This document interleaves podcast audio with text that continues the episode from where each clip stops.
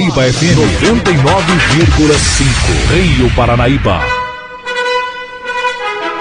Está no ar o Panorama da Notícia.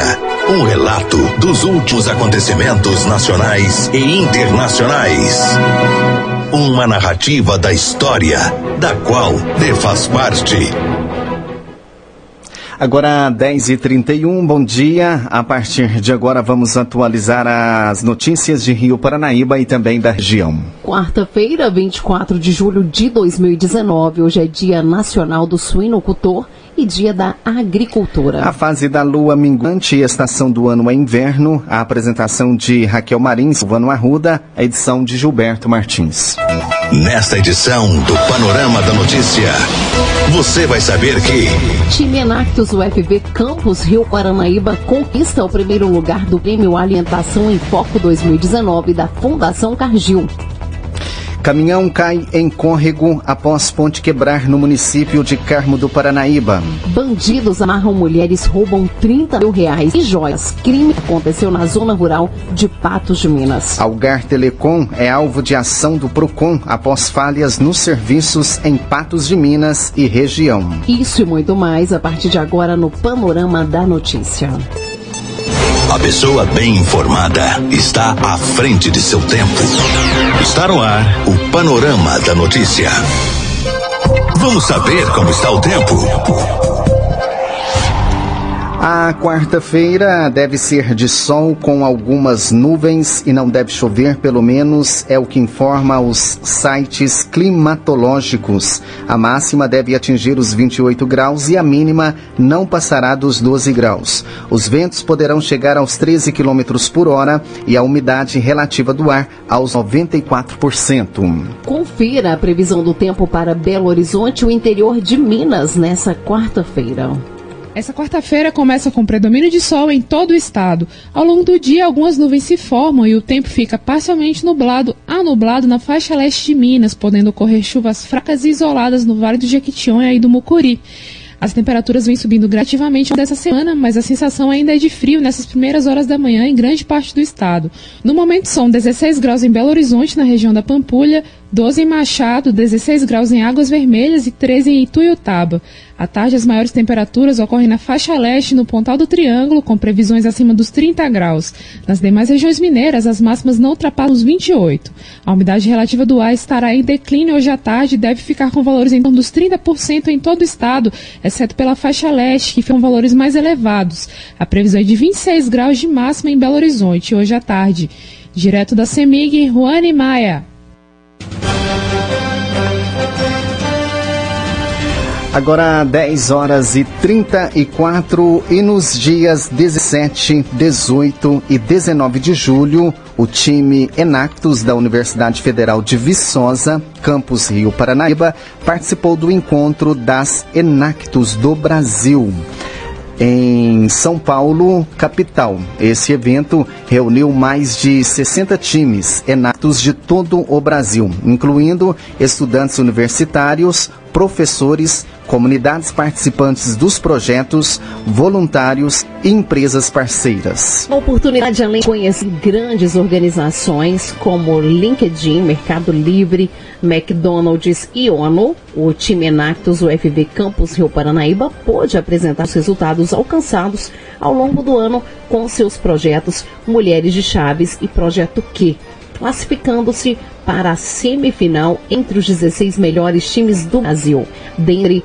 os 16 semifinalistas, destaca-se também o time Enactus UFV Viçosa, com a sua primeira participação na liga principal, demonstrando o potencial da UFV na rede Enactus. Ainda a professora conselheira do time Raquel Soares Menezes concorreu à premiação de professor do ano 2019 em parceria com é, a Tilibra, podendo compartilhar suas experiências ao longo desses seis anos atuantes na Inactus em uma mesa redonda durante o evento. Além dela, a nova professora conselheira do time, Vânia Valente, pôde participar pela primeira vez do evento, acompanhando os 21 membros ativos do time Enactus UFV Campus Rio Paranaíba e nove ex-membros atualmente mentores. Por fim, o projeto Q do time Enactus UFV Campus Rio Paranaíba conquistou o primeiro lugar da quarta edição do Prêmio Alimentação em Foco 2019 da Fundação Cargill, em parceria com Enactus Brasil. Além do apoio financeiro de 7 mil reais, a Fundação Cargill oferecerá mentoria à equipe do projeto para aprimorá-lo ainda mais. Todos os anos, o Prêmio Alimentação em Foco prioriza iniciativas em agricultura familiar, combate ao desperdício de alimentos, educação alimentar e ou empreendedorismo na cadeia de valor da alimentação.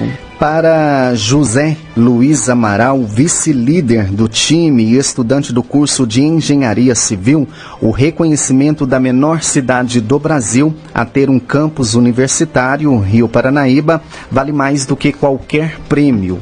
Independente de prêmio, o que importa são as vidas que estão sendo transformadas através dos nossos projetos. Estamos causando impacto na região mudando realidades e empoderando pessoas. Tudo isso vale muito mais que dinheiro ou troféu. Sou muito grato aos nossos parceiros, em especial à Universidade Federal de Viçosa, à Prefeitura Municipal de Rio Paranaíba, e sinto muito orgulho pelo que fazemos. 10 e 37, o dólar está sendo. No panorama da notícia, os números da economia. O dólar está sendo vendido hoje a R$ 3,77. O euro vale R$ 4,20 e as poupanças com aniversário hoje rendem 0,50%. Governo divulga as novas regras de saque do FGTS. Liberação de recursos do FGTS, feita para aquecer a economia, pode acabar virando um problema para o trabalhador se ele não definir o melhor uso do recurso, de acordo com Matheus Parreira Machado, que é consultor financeiro e que explica por que o governo alterou o valor a ser liberado e orienta como o cidadão pode aproveitar essa medida. O plano inicial do governo era liberar de 35% a 40% do FGTS, do saldo que as pessoas possuem, e esse plano inicial ele existia justamente para incrementar a economia a intenção do governo, e isso continua existindo, é alimentar o mercado e aumentar o PIB. A gente teve né, uma queda recente na previsão do PIB e o objetivo com a liberação do recurso é justamente chegar em torno aí de 1% de incremento no mercado. Agora, o que, que mudou? Mudou que com a pressão com o lobby feito pela construção civil, o governo deixou de estabelecer esse percentual e deve anunciar no máximo 500 reais por conta. Como assim? Existem dois tipos de conta quando a gente fala de FGTS: as contas ativas e as contas inativas. Então o governo propõe liberar até 500 reais por conta. Se você tem conta ativa e inativa, significa que você pode pegar um montante até mil reais. Então vai variar de 500 a mil reais a liberação dos recursos do FGTS, justamente aí com uma previsão mais ou menos de 0,8 de incremento na economia, no PIB nacional. Esse saque, se ele ocorrer de fato de forma progressiva, ele propicia ao cidadão poder fazer investimentos que são mais rentáveis que o FGTS ou, na verdade, o risco é maior dele ficar descapitalizado e quando precisar desse recurso não ter mais nada? Olha, a palavra para essa pergunta é disciplina. Se o brasileiro tiver disciplina, com certeza ele consegue uma rentabilidade muito melhor que no FGTS. Hoje, a rentabilidade do FGTS é de 3% ao ano mais TR, só que essa TR, essa taxa referencial, ela tem sido zero nos últimos meses, nos últimos anos, significa que a gente está falando de 3% ao ano. Na poupança, a gente tem em torno de 4,5% ao ano. Então, se a gente pensar que se você pega o recurso do FGTS e coloca na poupança, que a gente nem pode chamar de investimento, vamos chamar de um fundo de reserva, você já tem mais 1,5% ao ano de rendimento acima do que você teria. Agora, o desafio é disciplina. O desafio é você pegar o dinheiro e não utilizar para algo mais fútil, para algo mais banal. É importante pegar o dinheiro e colocar em um outro fundo que vai render mais. Agora, para quem já se aventurou em algum tipo de investimento, sabe que é possível ganhar muito mais. Existem fundos super conservadores do Tesouro Direto que chegam a pagar a taxa de juros que é 6,5 ou rendimentos até muito acima disso. Enfim, é muito melhor o dinheiro fora do FGTS do que no FGTS. Quem vai sacar? Quais são as principais orientações e quais são as principais tentações que podem levar esse cidadão a cair em uma pegadinha e ficar sem esse dinheiro e sem mais algum outro? Olha, a dica é, antes de você sacar, já veja quais são as prioridades que você tem em casa. Se você tem uma dívida, eu não preciso nem falar. Essa é a sua prioridade. Agora, se você não tem dívidas, é uma oportunidade para você organizar melhor a sua vida financeira. Por que você precisa organizar a sua vida financeira? Porque já faz um bom tempo que a gente não vive um grande momento no país. Então, é sim uma oportunidade para você constituir um fundo de reserva, para você pegar esse dinheiro, juntar com o seu décimo terceiro e, quem sabe, já começar 2020 com o IPVA quitado, com o IPTU quitado, porque no fim de ano, qual que é a proposta das pessoas? Vamos viajar. E aí começa o ano seguinte e não consegue pagar o IPTU e não consegue pagar o IPVA. Então pega esse recurso de 500 ou de mil reais, some ao seu décimo terceiro, que pode ser que você ainda consiga tanto viajar quanto começar em dia o ano de 2020. Ouvimos o consultor financeiro Matheus Parreira Machado, repórter Edilene Lopes. Agora 10h41, um caminhão caiu dentro de um riacho quando o condutor do veículo tentava atravessar uma ponte de madeira na zona rural de Carmo do Paranaíba. O fato ocorreu na última sexta-feira, dia 19, mas o motorista do veículo de carga só registrou a ocorrência na terça-feira, dia 23, quando o motorista do caminhão esteve na sede da 90 Companhia da Polícia, onde relatou o acontecimento.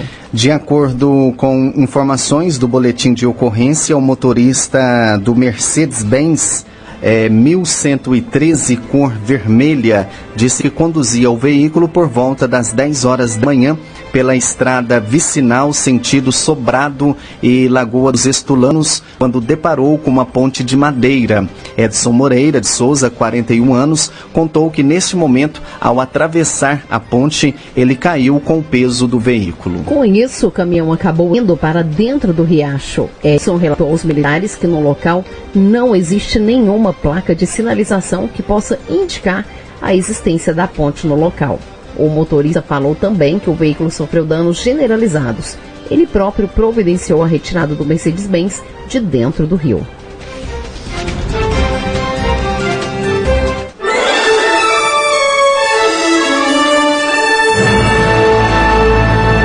Após um pequeno intervalo, novas notícias.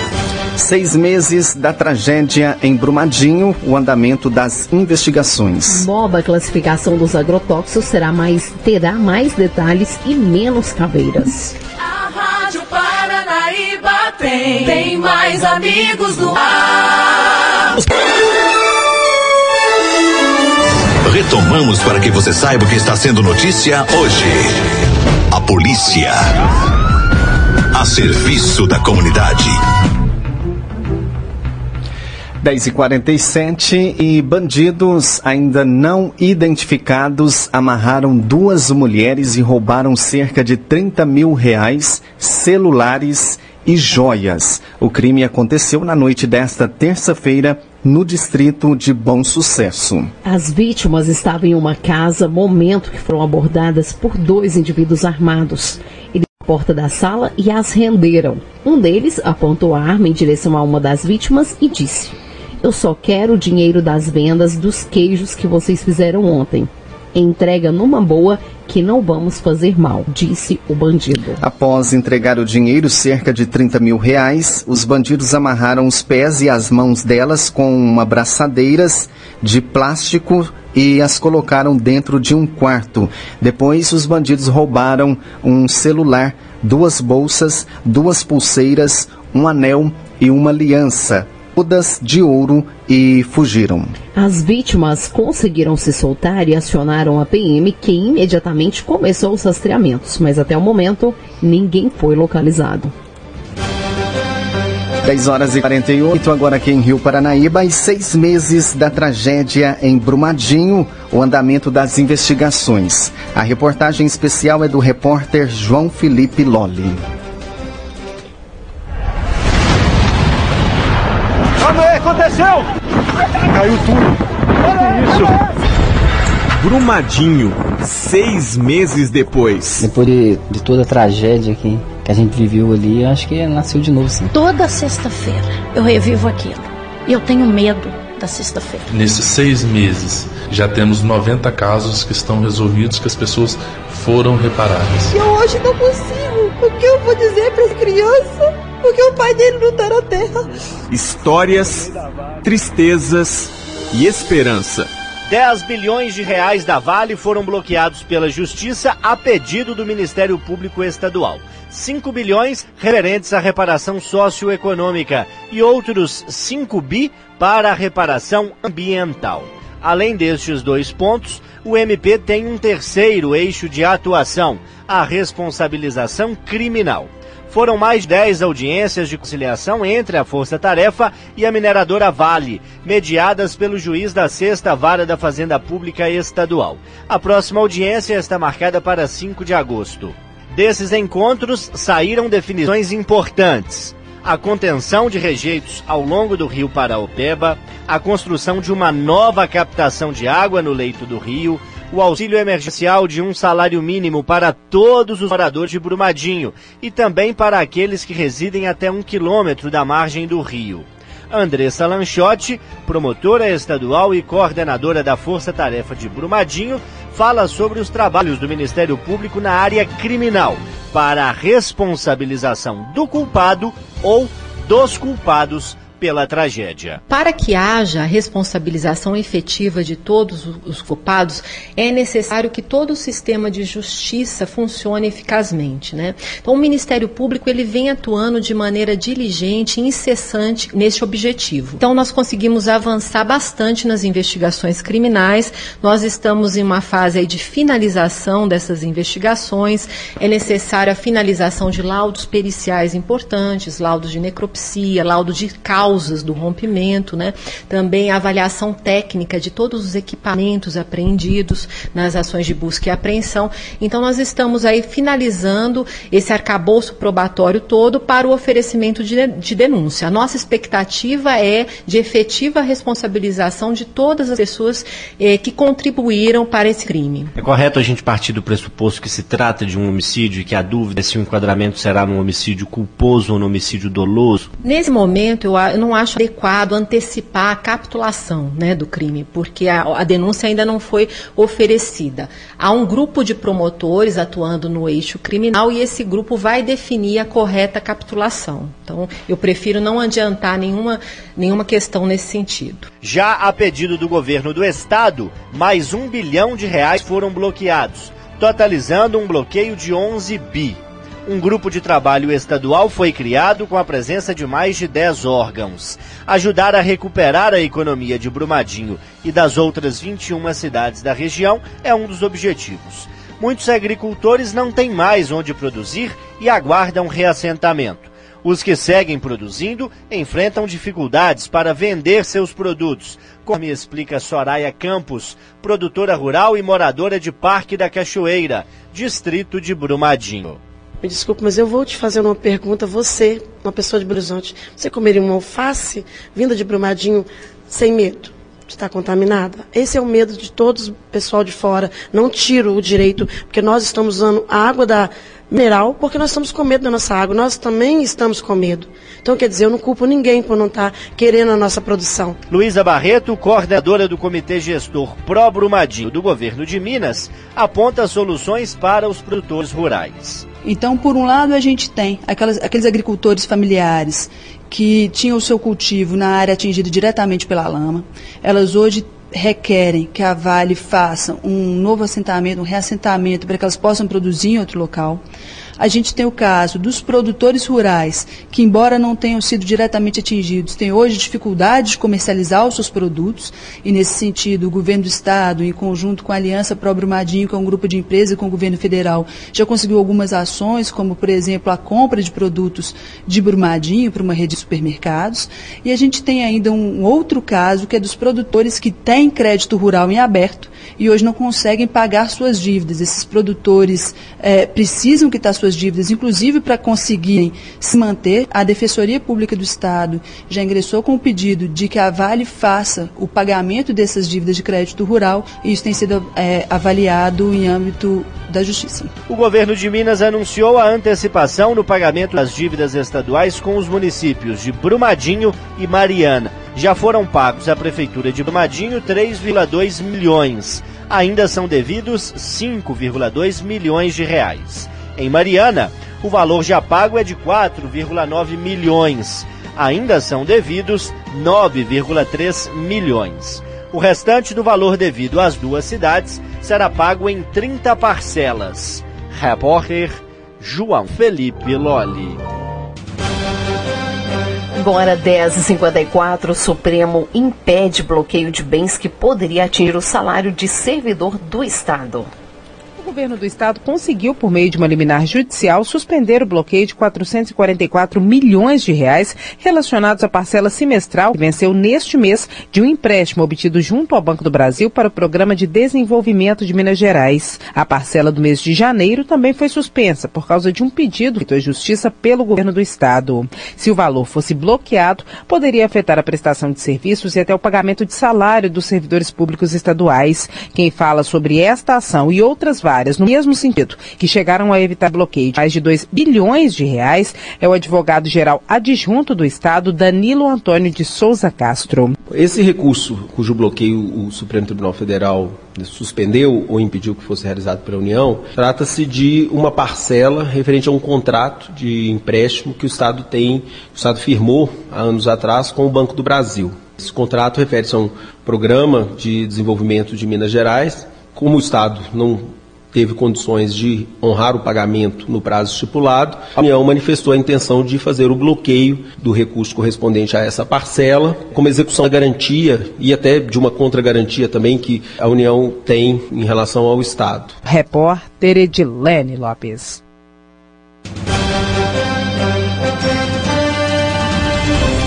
E nova classificação dos agrotóxicos terá mais detalhes e menos caveira mais opções para o produtor e alimentos mais baratos para o consumidor. Este é o cenário que a FAING traz a partir da aprovação do novo marco regulatório para agrotóxicos no país. Quem explica é Caio Coimbra, analista de agronegócios da Federação de Agricultura e Pecuária de Minas vai ter mais opções. E tendo mais opções no mercado, o que, que acontece? O produtor rural ele pode escolher onde comprar. E ao escolher onde comprar, geralmente ele vai ter um produto com preço mais baixo, preço mais alto, e ao comprar o preço mais baixo, ele vai reduzir o custo de produção dele. Isso favorece o consumidor, porque os produtos que são produzidos na lavoura chegam com preço menor lá nos supermercados, sacolões, etc., favorecendo o consumidor lá na ponta. Com a liberação de mais de 50 tipos de agrotóxicos, num total aí de 262 por ano, esse dado não é preocupante na medida em que vão ser mais agrotóxicos para serem usados, na contramão de uma boa alimentação? Eu acho o contrário, porque o fato de você ter mais opções no mercado não quer dizer que você vai ter mais uso. E outra coisa, ao liberar esses 51 produtos, eh, esses agroquímicos novos, 44 deles são genéricos, já existem no mercado, são reformulações modernas que provavelmente são é, menos agressiva ao ambiente e menos tóxica aos humanos. E em relação à nova regra que dispensa, por exemplo, a irritação de olhos e pele, reclassificando os agrotóxicos muito tóxicos em categorias mais baixas, já que o risco de morte passa a ser o único critério na classificação de agrotóxicos agora. Você tranquiliza a população em relação a essa classificação agora? Agora vinda como o único critério do risco de morte? Com certeza. Até porque, para qualquer produto, a gente causar alguma irritação, mesmo produtos que estejam com algum resíduo, para você ter algum problema de intoxicação ou mesmo alguma coceirinha, ter que comer 18, 20, 30 quilos daquele produto no dia. Ao contrário da FAING, que defende mais opções para o produtor e alimentos mais baratos para o consumidor, o movimento pela alimentação adequada e saudável é categórico em afirmar que este barato pode sair muito caro mais tarde. E quem vai pagar a conta é a saúde da população. A afirmação é da nutricionista Regina Oliveira, uma das coordenadoras do movimento. Ela é bastante preocupante e nós entendemos que essa medida vem atender unicamente demanda de mercado, sem nenhum compromisso ou preocupação com a saúde, tanto dos trabalhadores que estão ali no campo, quanto da população em geral, que são os consumidores. Ainda segundo ela, outra preocupação está na nova classificação, que vai rotular produtos altamente tóxicos apenas se houver risco de morte. A rotulagem vai ser alterada e vai ficar uma rotulagem muito mais suave. Bastante. Eles querem retirar, por exemplo, o símbolo da caveira dos agrotóxicos. E isso é um símbolo da caveira, que ali as pessoas veem a caveira já lembram direto, aquilo é morte, aquilo é prejudicial para a saúde. É veneno é veneno e veneno mata, né? Então acho que isso é importante. Agrotóxico é veneno, veneno mata. E se mata em qualquer medida, em qualquer quantidade, ele vai ser prejudicial para a nossa saúde. Então tem outras situações, por exemplo, que levam, poderiam levar, por exemplo, a um câncer ou uma doença crônica que naquele momento não vai ser alertado. Exatamente porque a classificação para altamente tóxico vai ser apenas se houver risco de morte. Isso. E já existem né, vários mostrando que esses agrotóxicos eles provocam várias doenças, como câncer, impotência, insônia, depressão, que é uma doença tão comum na modernidade, e as pessoas não fazem essa conexão né, de doenças tipo depressão e o uso constante de agrotóxicos. Qual que seria a saída, já que a maioria da população não tem esse acesso tão fácil, por exemplo, aos produtos agroecológicos, ao contrário daqueles que levam agrotóxicos? Eu acho que a saída é o governo ter medidas, políticas públicas beneficiando a agricultura familiar, que é quem produz alimentos sem venenos nesse país, né? Que as pesquisas mostram que os monocultivos, os grandes, né, produtores, 80% deles produzem utilizando agrotóxicos. Ao contrário, a agricultura familiar, em torno de 23% que usam agrotóxico ainda, mas a gente precisa de políticas públicas para esses agricultores, né? Porque eles não têm, ao passo que as grandes indústrias produtoras de agrotóxicos, eles têm esses incentivos incentivos fiscais. Os agrotóxicos são produzidos com desconto e sempre foi assim no Brasil, né? E quem paga esse preço é sempre os consumidores. Isso é mais uma medida que vem prejudicar a saúde da população. Falamos com Regina Oliveira, ela que é uma das coordenadoras do movimento Aliança Minas Gerais, movimento pela alimentação adequada e saudável. Repórter Camila Campos. Agora, 11 horas 1 minuto, o Procon de Patos de Minas, juntamente com os Procons de Uberlândia, Uberaba, Ituiutaba, Frutal e Comandel, abrirão processo contra a Algar Telecom após falhas na prestação de serviços no Triângulo Mineiro e Alto Paranaíba. O problema ocorreu nos dias 22 e 23 de julho e causou transtornos para usuários. Em algumas regiões, clientes ficaram sem internet e sem telefone. Na capital do milho, não faltaram reclamações. Os patenses enfrentaram lentidão na conexão e falta do sinal telefônico. A ação busca informações sobre as falhas e quer descobrir os verdadeiros motivos que levaram o serviço ao colapso.